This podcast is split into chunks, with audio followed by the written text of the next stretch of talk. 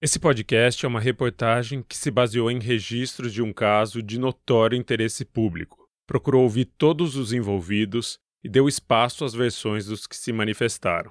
Essa série não é uma investigação policial nem um processo judicial. A Folha condena qualquer tipo de agressão e perseguição contra as pessoas aqui retratadas.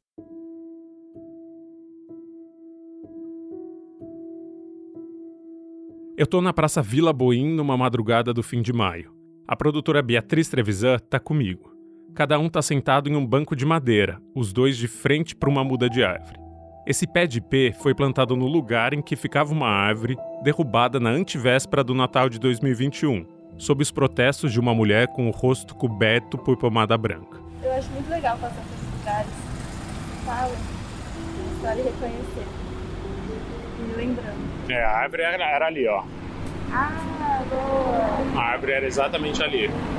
Eu mostro para Beatriz os lugares que aparecem no primeiro dia em que eu conversei com Margarida Bonetti. Aqui é o Louveira, aqui é a farmácia que ela entra. Aqui é o ponto de táxi que ela pega sempre que eu entrevistei o taxista. Faz exatos cinco meses que eu encontrei Margarida ali, lutando contra a derrubada de uma árvore. Em 150 dias, o lugar que ela ocupa na minha mente migrou. Foi de uma ex-socialite excêntrica que morava numa mansão caindo aos pedaços, a uma pessoa acusada de um crime impensável de submeter alguém a trabalho análogo à escravidão por 20 anos e, segundo relatos da justiça americana, de agredir essa pessoa. Eu e a Beatriz voltamos à praça no fim de maio porque a gente precisa ouvir essa mulher, deixar registrado que estamos fazendo um documentário sobre a história dela e oferecer a chance de contar a versão dela dos fatos. É o que chamam no jornalismo de o outro lado. Ela nunca deu uma entrevista sobre o caso, e parece que não vai ser dessa vez.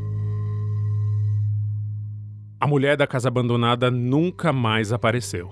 Faz meses que ela me ignora. Não atende mais quando eu ligo e foge quando eu passo na frente da casa e tento conversar com ela. Então, a gente decidiu esperar o tempo que fosse até ela sair de casa para falar com ela. Eu sou Chico Felite e esse é o sexto episódio de A Mulher da Casa Abandonada um podcast da Folha que investiga a história de uma brasileira acusada de manter uma empregada doméstica em trabalho análogo à escravidão nos Estados Unidos por quase 20 anos. Essa mesma mulher, Margarida Bonetti, se esconde há duas décadas numa mansão abandonada em um dos bairros mais ricos do Brasil. Episódio 6 Um fim que não é bem um fim. Depois de cinco meses, eu tô na esperança de dar um fim a essa história. É uma expectativa modesta, bem mais micha do que os planos de meses atrás. Quando eu descobri que a mulher da casa abandonada era uma foragida, talvez tenha brotado em mim a expectativa de resolver alguma coisa. De ligar para o FBI e dizer: tá aqui essa pessoa que vocês procuram.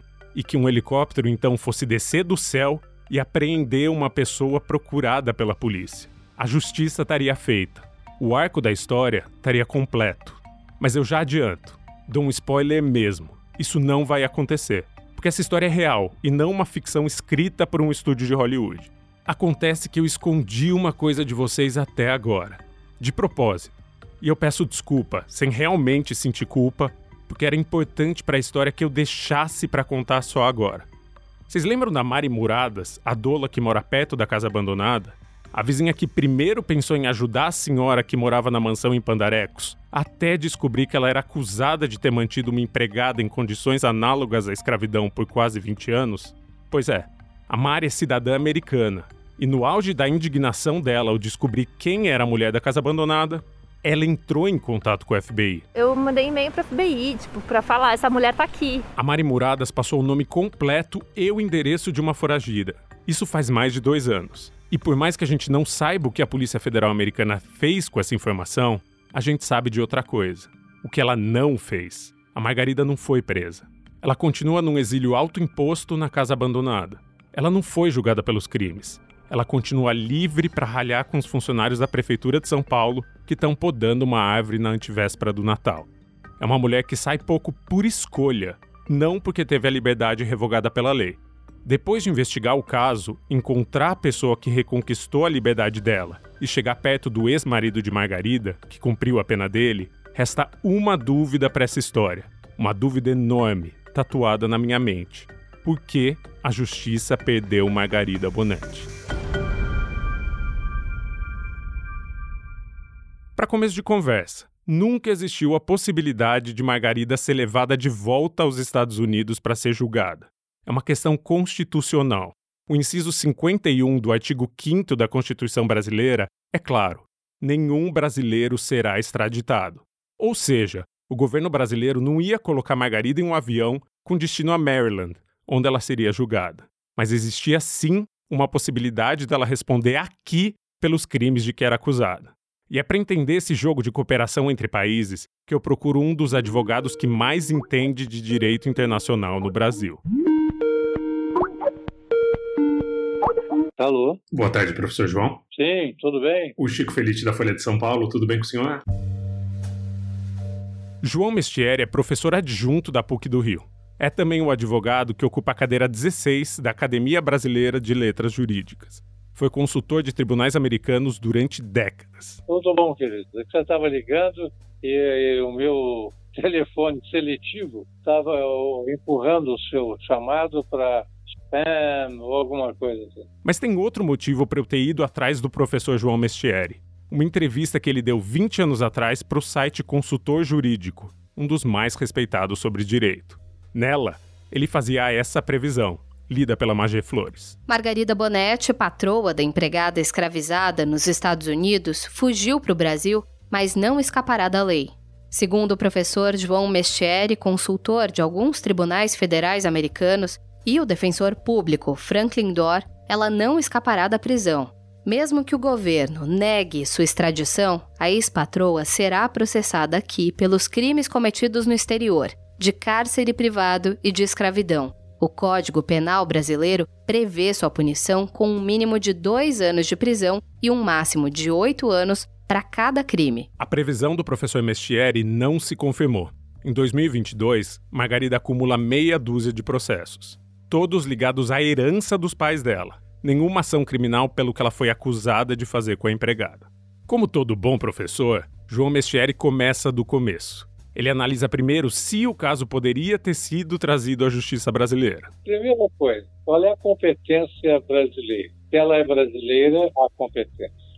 Se o crime é cometido no Brasil, é competente se o crime é cometido contra brasileiro, é competente. E por aí vai. E a resposta para a maioria dessas perguntas é sim. Ela é cidadã brasileira e o suposto crime foi cometido contra outra cidadã brasileira. Isso facilitava a transferência do caso para a justiça brasileira. Se uma das duas fosse americana, por exemplo, já seria mais complicado. É crime no Brasil também ou não? No caso, poderia ser um ato selvagem, um ato absurdo, um ato imoral, imoralíssimo, mas não ser crime. Outro sim aqui. O que Margarida fez é crime, segundo a lei brasileira. O artigo 149 do Código Penal diz: reduzir alguém à condição análoga de escravo, quer submetendo-o a trabalhos forçados ou a jornada exaustiva, quer sujeitando-o a condições degradantes de trabalho, quer restringindo, por qualquer meio, sua locomoção em razão de dívida contraída com o empregador ou preposto. Como a extradição não é mais oficial, você tem um crime, reduzir alguém à condição análoga à análoga, parecida. E ela estava submetida pela prova, né? tribunal, esse promotor conseguiu fazer, a essa situação. Foi interrogada e tal, como sempre, e ela expôs com simplicidade peculiar, mas ela admitiu e descreveu todos os pontos essenciais desse crime. Tá. Então Margarida poderia ter sido julgada aqui pelos crimes de que era acusada nos Estados Unidos, que também eram crimes no Brasil. Além disso, o advogado afirma que havia um corpo de provas que podia compor um caso. Então, com tudo isso, era só a promotoria americana ter mandado uma carta rogatória para o Ministério da Justiça, em Brasília, pedindo que a justiça brasileira abraçasse o caso. Porque geralmente, pela lei, seria isso, né? A justiça americana pediria a colaboração do governo brasileiro e o governo brasileiro colaboraria, né? É verdade. É verdade verdadeira. Simples assim. Uma carta rogatória é um documento de duas, no máximo três páginas. Mas algo aconteceu no meio do caminho, porque Margarida não foi processada por esses crimes. Então, a gente tem duas possibilidades. A primeira é: a promotoria do Estado americano não mandou essa carta. E a segunda é: o judiciário brasileiro não respondeu com ações a esse pedido. Agora, sem a cooperação de Brasília, é impossível adivinhar o que aconteceu. E Brasília não cooperou. Eu escrevi para o Ministério da Justiça com todas as informações sobre o caso e perguntei se havia registro de uma carta rogatória pedindo que a justiça brasileira abraçasse o caso de Margarida. A resposta foi a seguinte: O Ministério da Justiça e Segurança Pública não se manifesta sobre pedidos ou processos migratórios de determinada pessoa. Em cumprimento à legislação vigente, o MJSP presta informações sobre processos individualizados somente aos respectivos titulares ou pessoas autorizadas por lei. E eu também fui perguntar para a promotoria do estado americano em que a Margarida foi acusada. Também não tive resposta. Ou seja, não dá para dizer se os Estados Unidos não pediram ajuda da justiça brasileira ou se foi a justiça brasileira que ouviu o pedido e não agiu. O professor resume o que a gente sabe sobre esse caso. Sabe-se que ela não sofreu nada. Ela veio para o Brasil e se livrou disso. Bom, agora, por que ela se livrou disso? Eu gostaria muito de saber. Mas parece que a gente vai enguiçar nessa dúvida. Quem foi que não agiu? A justiça americana ou a justiça brasileira? É um beco sem saída, porque essa informação não é pública. Essa história de colaboração jurídica internacional pode parecer uma operação complicada demais para ser colocada em prática.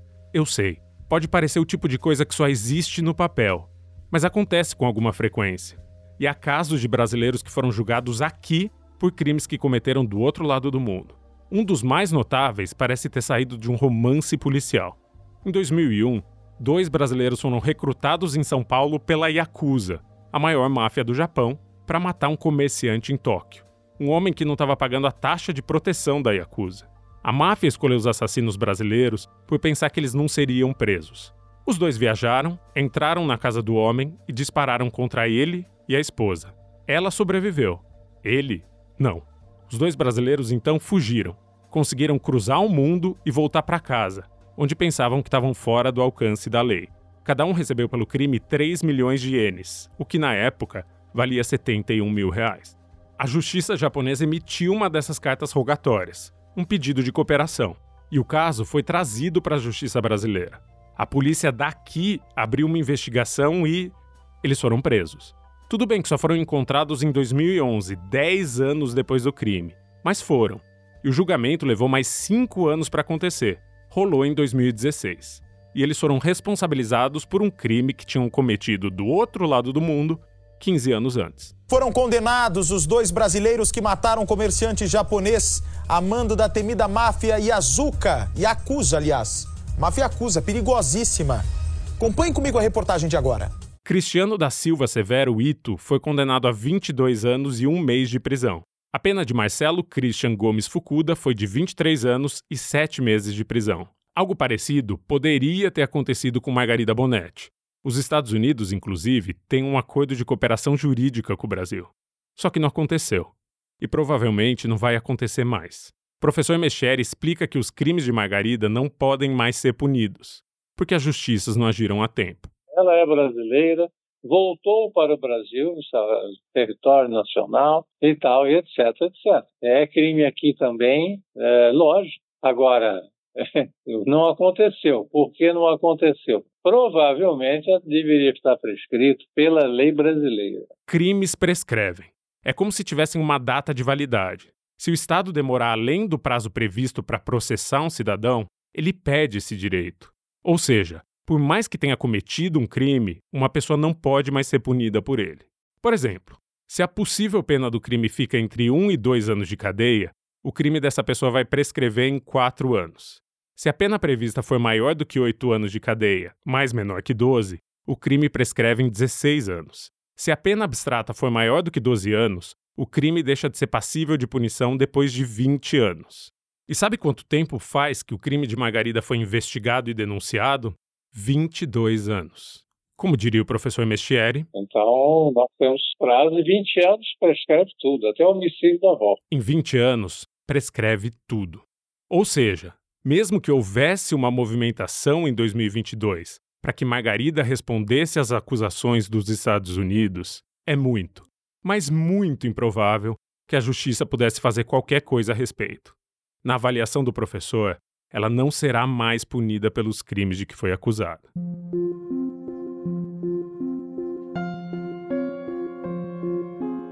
Tá, eu entendo a sua frustração. Até porque eu vivi uma frustração parecida. Vivi durante os cinco meses em que eu tive debruçado sobre essa história. Ela nasce porque a gente acredita na justiça. Se uma pessoa cometeu um crime, ela vai ser julgada por ele. Se foi considerada culpada, vai ter que cumprir uma pena, que pode ser uma multa ou tempo de reclusão.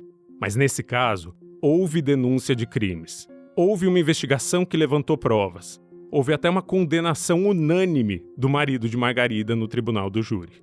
Mas com ela, não houve nada. Durante semanas, eu não conseguia pensar em outra coisa. Falar de outra coisa. Ficava mastigando a palavra prescreveu enquanto andava na rua. Até que numa madrugada, eu estava conversando com meu marido em casa. E ele me perguntou: Mas vem cá, qual é a diferença dela estar tá presa numa cadeia e ela estar tá presa numa casa abandonada? Ela já está presa faz mais de 20 anos. E eu nunca tinha pensado nisso. Então, eu precisei de uns dias para elaborar uma resposta. E como acontece sempre, eu só fui pensar em uma resposta boa semanas depois que a conversa já tinha acabado. O que eu deveria ter respondido é o seguinte: tem sim uma diferença entre estar tá isolada numa casa abandonada e estar tá na cadeia. Porque não é essa a regra do jogo. Muito do que o mundo se tornou nos últimos anos é porque a gente deixou de acreditar nas instituições.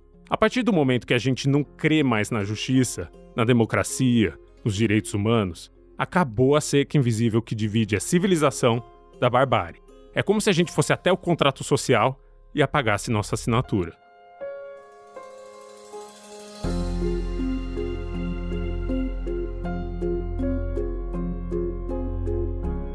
Agora a gente sai do mundo das ideias e volta para o mundo real. Nada aconteceu juridicamente com a mulher da casa abandonada, mas em breve deve acontecer algo de prático com ela. É provável que num futuro próximo a mulher não more mais na casa abandonada, mas o motivo não tem nada a ver com a lei. Lá no segundo episódio, eu tinha dito que a herança da família do pai dela, um médico muito rico, era um verdadeiro ninho de mafagafos, né? Tá na hora da gente entrar nesse ninho.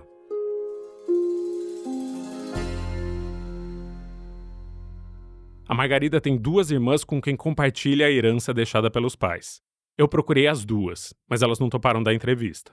Quando o pai morreu, em 1998, Margarida se mudou dos Estados Unidos para casa abandonada. Foi morar com a mãe e nunca mais saiu de lá.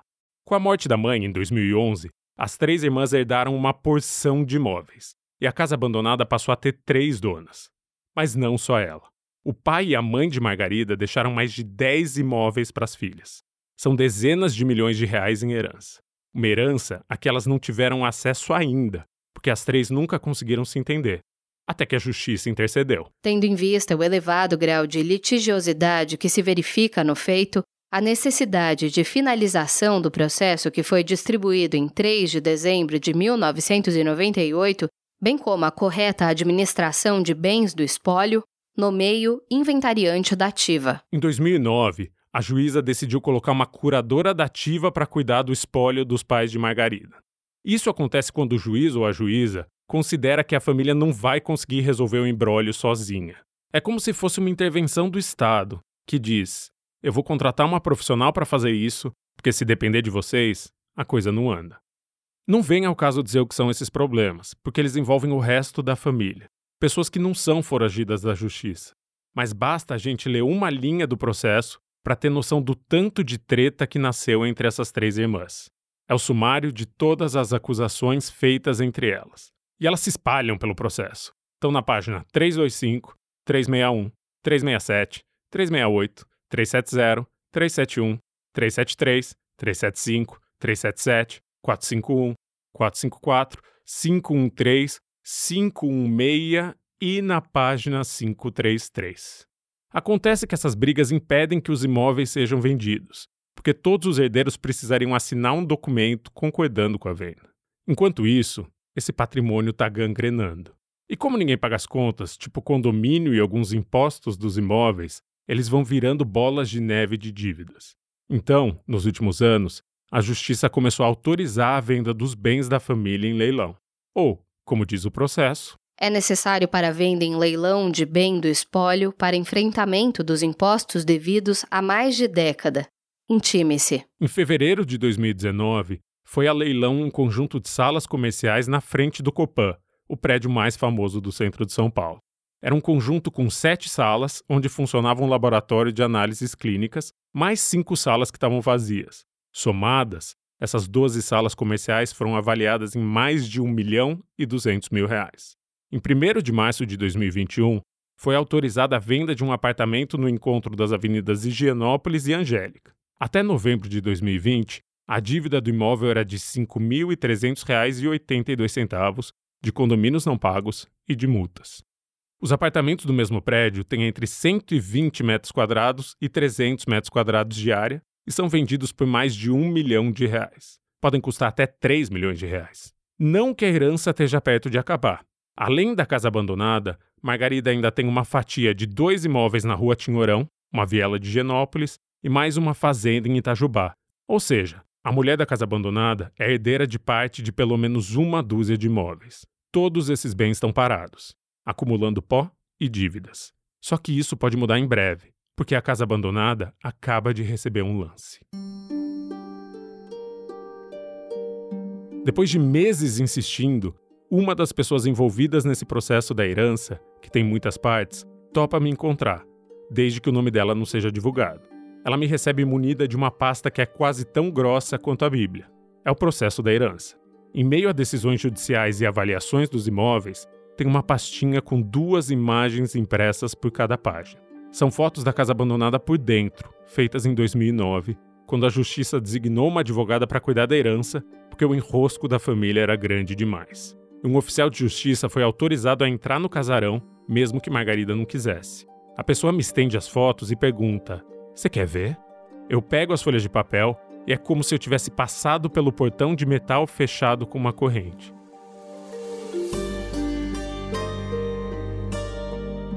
Em cinco meses de investigação, eu não conseguia entrar na casa abandonada. Mas agora, eu entro, mesmo que por imagens feitas uns 13 anos atrás. Cada foto mostra um pedaço de um cômodo. A casa abandonada é menos abandonada do que parece vista de fora. Ou pelo menos era. Essas fotos foram feitas 13 anos atrás, então o tempo pode ter corroído tudo que está lá dentro. Mas dá um sentimento estranho de ver a casa por dentro. É como encontrar alguém que você só conhece pela internet, mas que parece um velho conhecido da primeira vez que se tromba em carne e osso. A primeira foto que eu vejo é da cozinha, com as prateleiras cheias de comida. Há várias caixas Tetra Pak de feijão pronto, três potes de achocolatado com um quilo e meio cada um e pelo menos 15 garrafas de um litro e meio de suco de uva, ocupando duas prateleiras de uma estante inteira.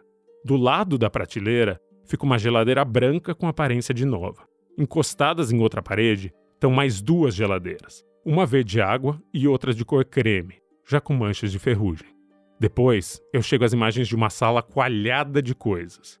Uma impressora ainda na caixa, um inalador de ar ainda na caixa, um grampeador ainda na caixa, calhamaços de papel impresso sobre a escrivaninha, onde também estão um coelho e um urso de pelúcia. Outra foto mostra um estúdio. Lá tem um sofá em que o dicionário Ruais está jogado em meio às cobertas. Encostado no sofá tem uma mesa com um código civil ao lado de um código penal e um fichário com papéis rabiscados. É como se alguém estivesse estudando direito. Em meio aos códigos jurídicos, se espalha uma planta de plástico que cobre parte de dois cogumelos de cerâmica e uma joaninha, também de cerâmica. As fotos dos corredores mostram quadros, muitos quadros. Uma reprodução da Mona Lisa, uma pintura das musas gregas inspirando um artista, a imagem de quatro querubins deitados na relva. Um outro quadro tem emoldurado um crucifixo que parece ser feito de marfim. Em cima de um piano de madeira envernizada tem porta-retratos com imagens em preto e branco de noivas. No meio das fotos tem uma única imagem em que aparece um ser humano. É Maria de Lourdes Danço, a mãe de Margarida que morreu em 2011. Ela está na cama do que deve ser um quarto, cercada por almofadas e sacos de supermercado. No colo dela está um cachorro branco, que não é um dos dois cachorros que Margarida cria em 2022. Agora é hora de contar a história surreal de Lourdes no processo. Lembra que no ano 2000 ela foi para os Estados Unidos depor a favor de René Bonnet? Pois bem, René foi condenado, saiu do tribunal já algemado, direto para a cadeia. E o que, aconteceu com essa senhora de 85 anos? Três meses depois do julgamento, em 19 de maio de 2000, o jornal O Globo publicou uma reportagem sobre o desfecho. O título era Brasileira de 85 anos é abandonada nos Estados Unidos. Abandonada pela família no hospital de um subúrbio da capital americana e sem dinheiro para pagar a conta da internação que já leva várias semanas, Maria de Lourdes Danço Vicente de Azevedo, de 85 anos, deve ser repatriada pelo Consulado do Brasil. A reportagem contava como Maria de Lourdes tinha ido aos Estados Unidos testemunhar a favor do genro, René Bonetti, que era acusado de ter mantido uma empregada doméstica em trabalho análogo à escravidão por quase 20 anos. Ela ficou sozinha na casa da família depois do julgamento, caiu e quebrou o quadril. O consulado brasileiro afirmava essa reportagem que tentou entrar em contato com as três filhas de Maria de Lourdes, mas nenhuma se responsabilizou por ir buscar a mãe. Tem duas frases que ela disse ao jornal Globo que me chamam a atenção. A primeira é: Não tenho com o que pagar o hospital. Estamos de tanga, meu filho. O que eu tinha, eu dei para os pobres lá no Brasil. E a segunda frase que chama atenção é quando ela justifica por que a filha, acusada dos crimes, não foi com ela para os Estados Unidos. Minha filha Margarida está no Brasil, quase morrendo. Semanas depois da reportagem ser publicada, Maria de Lourdes foi levada de volta ao país de origem pelo serviço diplomático e tornou a viver na casa abandonada com a filha. Foi nesse momento que fizeram essa foto em que Maria está acamada. Depois que eu vejo as fotos, faço menção de devolver para a pessoa que me mostrou, mas ela diz: Quer? Pode ficar. Então, eu levo essas imagens comigo. Eu agradeço e quando eu estou prestes a ir embora do escritório, ela me conta uma informação que muda tudo. Tudo a casa abandonada está prestes a ser vendida. Já foi, diz essa pessoa. No começo de 2022, as irmãs de Margarida aceitaram uma oferta de compra. Uma associação cultural ofereceu cerca de 10 milhões de reais pela casa, mais o terreno onde ela está. A família toda, menos Margarida, já disse sim. A curadora da ativa da herança disse sim. Só falta a juíza do caso autorizar a venda, com ou sem o sim de Margarida. É provável que em breve a casa abandonada mude de mãos e que com o tempo ela seja reformada, deixe de ser uma casa abandonada. E quando a venda for concretizada, a mulher que mora lá dentro vai ser despejada, por bem ou por força de polícia, garantem as partes envolvidas no processo. Até lá, eu continuo passando na frente da casa abandonada quase todos os dias. Uma mansão que já viu dias melhores e hoje está ruindo, mas eu nunca mais vejo Margarida.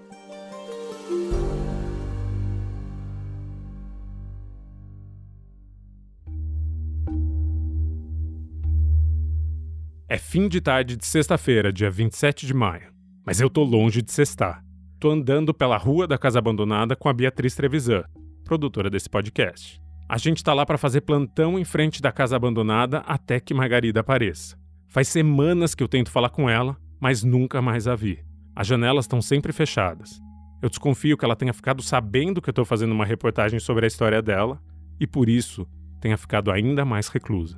Então, a tática é vencer pelo cansaço. Uma hora ela vai ter que sair para alimentar os cachorros, que ficam do lado de fora, ou para ir ao mercado, ou para tentar impedir que uma árvore seja derrubada. Eu e a Beatriz nos sentamos num banco, a metros da entrada da casa, e a gente passa horas parado, esperando. Plantados na frente da árvore que foi plantada, onde ficava o pé de pé podado na antivéspera do Natal. Ai, mas é que nem aquela da Marina Senna também, adoro ela mas eu não aguentava. Por supuesto? É. Eu amo. O tédio deixa a gente em banho-maria. A gente precisa ficar atento o suficiente para caso ela apareça, então nem olhar para o celular a gente pode muito. É, pois é, daí eu também eu tô falando com o Bonfá e não ia, assim, que ele mora ali, ele mora no, na Santa Ifigênia, uhum. na rua. Ele falou, ah, vem aqui, deixa seu celular em casa e a gente vai a pé, porque é na Praça das Artes, o Getúlio Abelha. A gente passa horas olhando para a casa abandonada, e jogando conversa fora com amigos por áudio de WhatsApp. Eu não sei se eu tô muito frívola ou adormecida ou ingênua, mas eu não entrei nessa pegada. Não sei se é porque eu moro aqui, tipo, é aqui embaixo, sabe? Que vai ser o palco. E o centro só vai ter os dois palcos que vai ter no centro. Até que a fome bate. Será que eu vou lá ver a pizza? Você grita qualquer coisa? Ou me manda mensagem. Eu atravesso a praça para pegar uma pizza. Oi, eu consigo pegar, pedir pra levar? Sim, Tem essa promoção de 50 reais? vem. O que é? Calabresa, margarita, praga e requeijão mussarela. Já era. Eu volto com a pizza. A gente come. E espera. E olha para casa. E espera. Mas ela não sai mais da casa.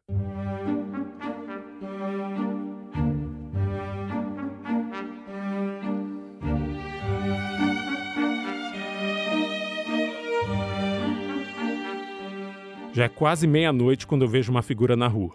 Não é Margarida. É um homem alto de terno. Um homem que eu já conheço. Deixa eu lá ver se é ele. Sim, é ele. O João. E aí? Opa, Tudo bem? olha, Lembra de mim, João? Eu sou o Chico. cadê o livro? Tô esperando ela. O João, que prefere ser identificado só pelo primeiro nome, é segurança da rua onde fica a casa abandonada. E foi uma das dezenas de pessoas que eu entrevistei para essa série. Por mais que a gente ainda não tivesse ouvido a voz dele até aqui, o João me deu informações importantes para essa investigação.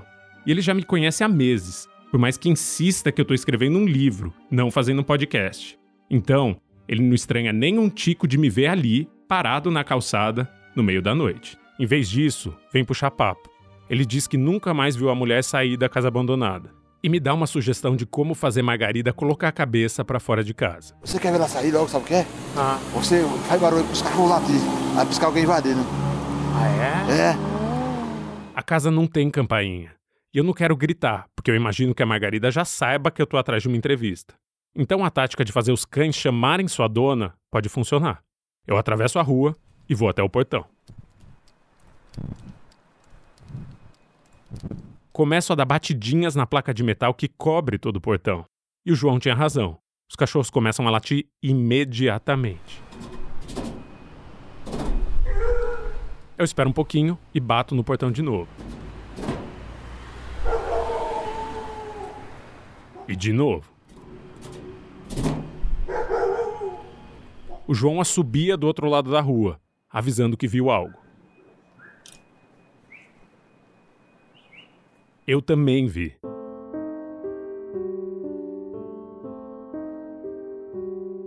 O vidro da porta virou um filme do Hitchcock, porque apareceu o vulto de uma pessoa olhando de frente para a rua.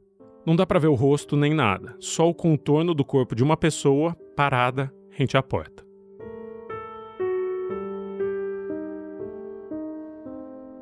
Só mora uma pessoa lá dentro. Então é a Margarida que tá ali. A sombra fica três ou quatro segundos parada. E então sai da frente da porta. Um segundo depois, a luz do térreo se apaga. Ela é. A casa fica em silêncio. E no breu total. Eu ando até o João, que pergunta o que aconteceu. Você viu? Ela apareceu. Não, ela apareceu no contraluz, a gente via ela passando no vidro, apagou a luz. Já passou da meia-noite. Não existe mais esperança de que ela saia. O João ainda sugere outra tática. quando você vê ela por aí, sabe o que você faz? Você fala assim, que ela é doida por planta, sabe? Você fala assim, moça, passa a atenção dela, sabe? Moça, eu queria saber como é o nome dessa planta aqui. Mas eu não tenho mais energia para tentar de novo. É quase uma da manhã quando a gente desiste de falar com a mulher da casa abandonada.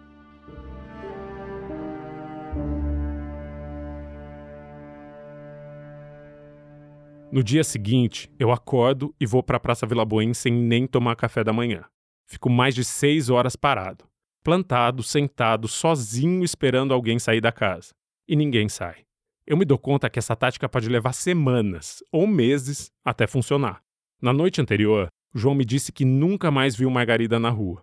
O único sinal de vida da casa abandonada nos últimos meses foi uma entrega de supermercado. Ou seja, minhas chances são ralas. E eu apelo para a política da boa vizinhança. Escrevo para uma pessoa que Margarida conhece melhor do que eu e que ela talvez atenda.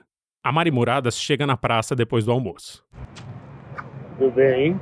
E aí? Nenhum sinal? Nenhum sinal. Ela topa fazer um experimento. Como Margarida parece estar fugindo de mim, a Mari vai até o portão da casa abandonada tentar conversar com a mulher que mora lá dentro. Por mais que as duas tenham tido confrontos, elas não são inimigas. A Margarida ainda fala com a Mari quando as duas se cruzam. Ainda mais se a Dola estiver passeando com a cachorra. banana. Caso Margarida saia, eu apareço e digo para ela que estou fazendo uma reportagem sobre a história dela e peço uma entrevista. No caminho até a casa, a gente passa pelo edifício Joia e o zelador Francisco está no portão. Ele é o Francisco que se considera amigo da Margarida e que apareceu no segundo episódio. E ao contrário de mim, ele tem visto a vizinha com frequência. Os abacates estão caindo direto. Então ela mudou de canto, ela fica até sete, às vezes tudo escuro. Aí eu recolher o lixo, ela tá lá, só o clarão do computador. Né? Porque do fundo do prédio, ele vê a mulher no quintal da casa abandonada. Diz que ela se senta em frente ao computador e lá passa horas. Mas que ela parou de trafegar na parte da frente do imóvel, na parte que dá para a rua. Ela se escondeu nos fundos da casa. Tá frio, ela fica com o computador ali atrás, cobre suas pernas, toca e fica até 7 horas. 6, 7 horas, toda coberta com o computador. Francisco diz que vai me mandar uma mensagem de WhatsApp caso veja a Margarida de novo. E Mari Moradas e eu seguimos até o portão da casa. A Mari fica de pé na frente da porta. Eu saio do campo de visão. Ela bate palmas. Ela bate no portão. Os cachorros acordam e vêm para perto da rua. Mas não acontece nada. Mari Muradas então chama a Margarida pelo pseudônimo que ela adotou desde que fugiu dos Estados Unidos para o Brasil. Mari? Nada. A não ser a raiva cada vez maior dos cachorros. Eu desisto de me esconder. Levanto com o peito contra o portão e começo a chamar também. Ô, dona Mari! Só o silêncio responde. Depois de meia hora, a gente desiste. Mas eu fico ali o resto da tarde, sozinho. Quando o sol tá se pondo, uma mulher me vê parado no meio da calçada e pergunta se eu tô bem. Se eu tô perdido. Eu digo que não, que eu tô só esperando uma conhecida. E eu desisto de novo. Mais um dia que eu passei inteiro na frente da casa abandonada e que não rendeu em nada. Nem uma sombra do outro lado da sala. O sol mal nasceu no domingo, dia 29 de maio, e eu já tô na rua. Vou passar mais um dia de plantão na porta da casa abandonada. Mas antes, eu me permito um luxo minúsculo. Levo o jornal até a padaria e me sento para tomar um café enquanto eu leio. São sete e pouco da manhã quando meu telefone toca. A tela mostra que é Mari Muradas do outro lado da linha. Eu atendo e ela não diz alô. Ela só diz uma palavra: corre. E eu corro. Saio sem pagar minha conta e deixo o jornal para trás.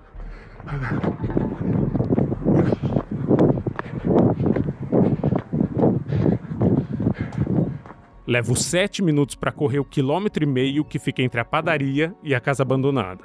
O Google Maps estima que uma pessoa levaria 18 minutos para se deslocar entre esses dois pontos.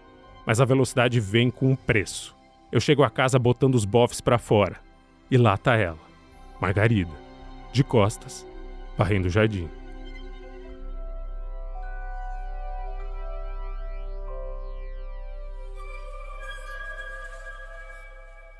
E eu chamo, com o fiapo de fôlego que me resta. Oi. Tudo bem? Tudo bem, você? Tudo bom. Você lembra de mim? Eu sou o Francisco. Lembro. Você tá bom, Francisco? Tô, e a senhora? Eu tô bem, obrigada. Que bom. Ela se vira. O rosto tá coberto pela pasta branca. Precisava falar com a senhora. Oi? Eu precisava falar com a senhora. Fala. Senhora- É rápido, porque eu tô correndo aqui que eu tenho que fazer um monte de coisa. Tá. Ela deu dois passos em direção à entrada da casa. Eu tenho medo que ela vá fechar a porta na minha cara, como fez das últimas vezes que a vi. A senhora topa me dar uma entrevista? Pra o quê? Porque eu sei que a senhora é Margarida Bonetti, eu fui para os Estados Unidos, eu encontrei o Renê, eu encontrei a. Eu tô fazendo para a Folha de São Paulo uma reportagem sobre seu caso. É, Isso é um caso horroroso. é um caso horroroso. Eu só consigo repetir: é um caso horroroso. Mas pelo menos ela admitiu que sabe do que eu tô falando. Admitiu que é Margarida Bonetti e não Mari, como se apresenta para os vizinhos. Que são de. Tá. Eles podem até prescrever, exato, eles podem até ter, ter prescrito como prescreveram. Mas Mesmo que fosse arte dele é uma coisa. Agora eu quero fazer outra coisa. Já prescreveu. Então pra que ressuscitar isso aqui? Eu tento explicar para ela que esse assunto nunca morreu, que ela nunca respondeu à justiça, nem foi confrontada com as acusações, que ela só se escondeu. E um crime não morre de velho. Por isso, não seria ressuscitar um assunto, seria resgatar um assunto. Mas eu ainda estou exausto dos dias passados em vão na frente da casa e esgotado da corrida até ali. Bom, é isso. Eu... Calma, calma. Você tá, você tá meio, assim, é, ansioso, né, com esse negócio todo, agitado, sei lá. Não, acho que é... Então fica tranquilo, vamos com calma. Estamos tranquilos. Eu tô ansioso e agitado.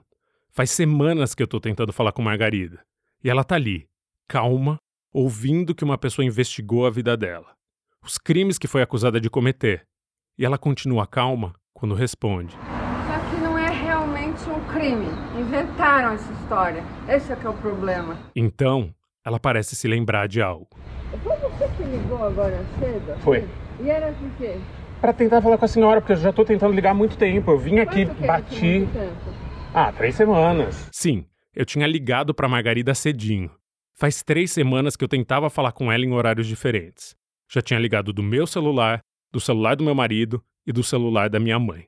Mas ela nunca atendeu, nem respondia aos recados.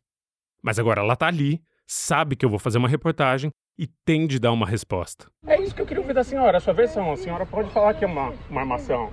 Ah, Mas ela não explica nada. Em vez disso, ela faz uma pergunta. Questiona se quando a gente conversou na antivéspera do Natal, eu já estava interessado no passado oculto dela. Deixa eu te fazer uma pergunta. Quando eu te conheci, você me pareceu uma pessoa muito bacana sobre o assunto da árvore. uhum. Ela respira fundo e levanta a mão. Dá a impressão de que vai falar.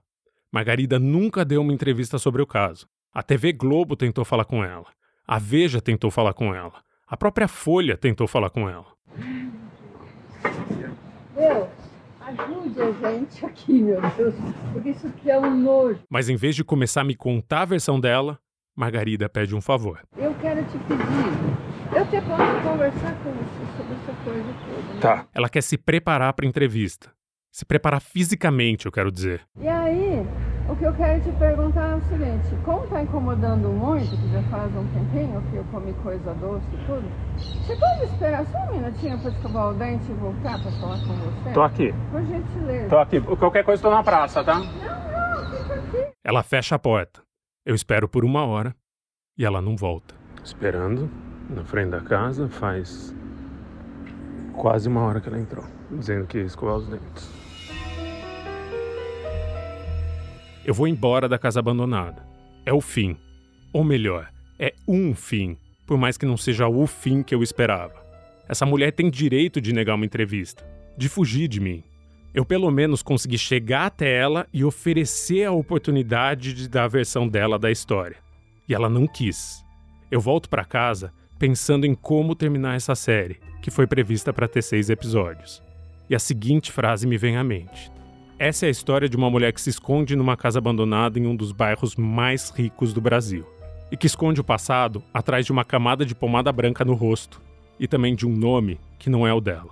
Uma história que nunca tinha sido contada, mas que agora existe. Não que isso vá mudar alguma coisa, mas pelo menos a história existe.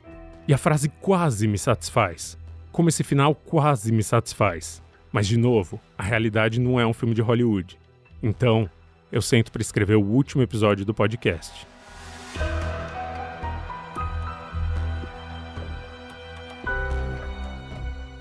Mas o que eu pensei ser o fim era só um falso fim. Uma hora depois que eu chego em casa, meu telefone toca. E do outro lado da linha tá Margarida Bonetti, a mulher da casa abandonada, disposta a dar a primeira entrevista da vida dela. Se você sabe ou desconfia que uma pessoa tem o seu trabalho explorado, denuncie. Dá para fazer uma denúncia anônima à Secretaria Especial da Previdência e do Trabalho em um site. É um formulário simples, só precisa do endereço da ocorrência e de um relato breve do que está acontecendo.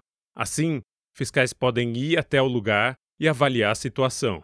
O site para fazer a denúncia, que pode ser anônima, é ipe.sit.trabalho.gov.br. Eu vou repetir: ipe.sit.trabalho.gov.br. O link também está no texto de descrição desse episódio. No próximo episódio de A Mulher da Casa Abandonada. Alô? Alô, Margarida? Ah, esse número, né? Isso. Tá, o caso é o seguinte. Ah, você me desculpa em primeiro lugar, é porque como eu estava vestida com assim, com a roupa mais quentinha, né? E tava começando a fazer calor, eu fui trocar e tudo para ficar mais confortável, que ali onde a gente estava conversando bate sol, entendeu? Sim. E você então me desculpe pela demora. é só para poder ficar mais confortável um pouquinho para conversar com você. Não, sem problema. A Mulher da Casa Abandonada é um podcast da Folha. Eu sou Chico Felite, criador, roteirista e apresentador. A produção desse episódio é de Beatriz Trevisan, que também me acompanhou nas tentativas de entrevista com Margarida Bonetti. A edição de som é de Luan Alencar. A coordenação de A Mulher da Casa Abandonada é de Magê Flores. O próximo episódio do podcast chega na quarta que vem. Nesse meio tempo, eu posso pedir que você assine A Mulher da Casa Abandonada no seu tocador e dê uma nota para a série? Muito obrigado e até breve.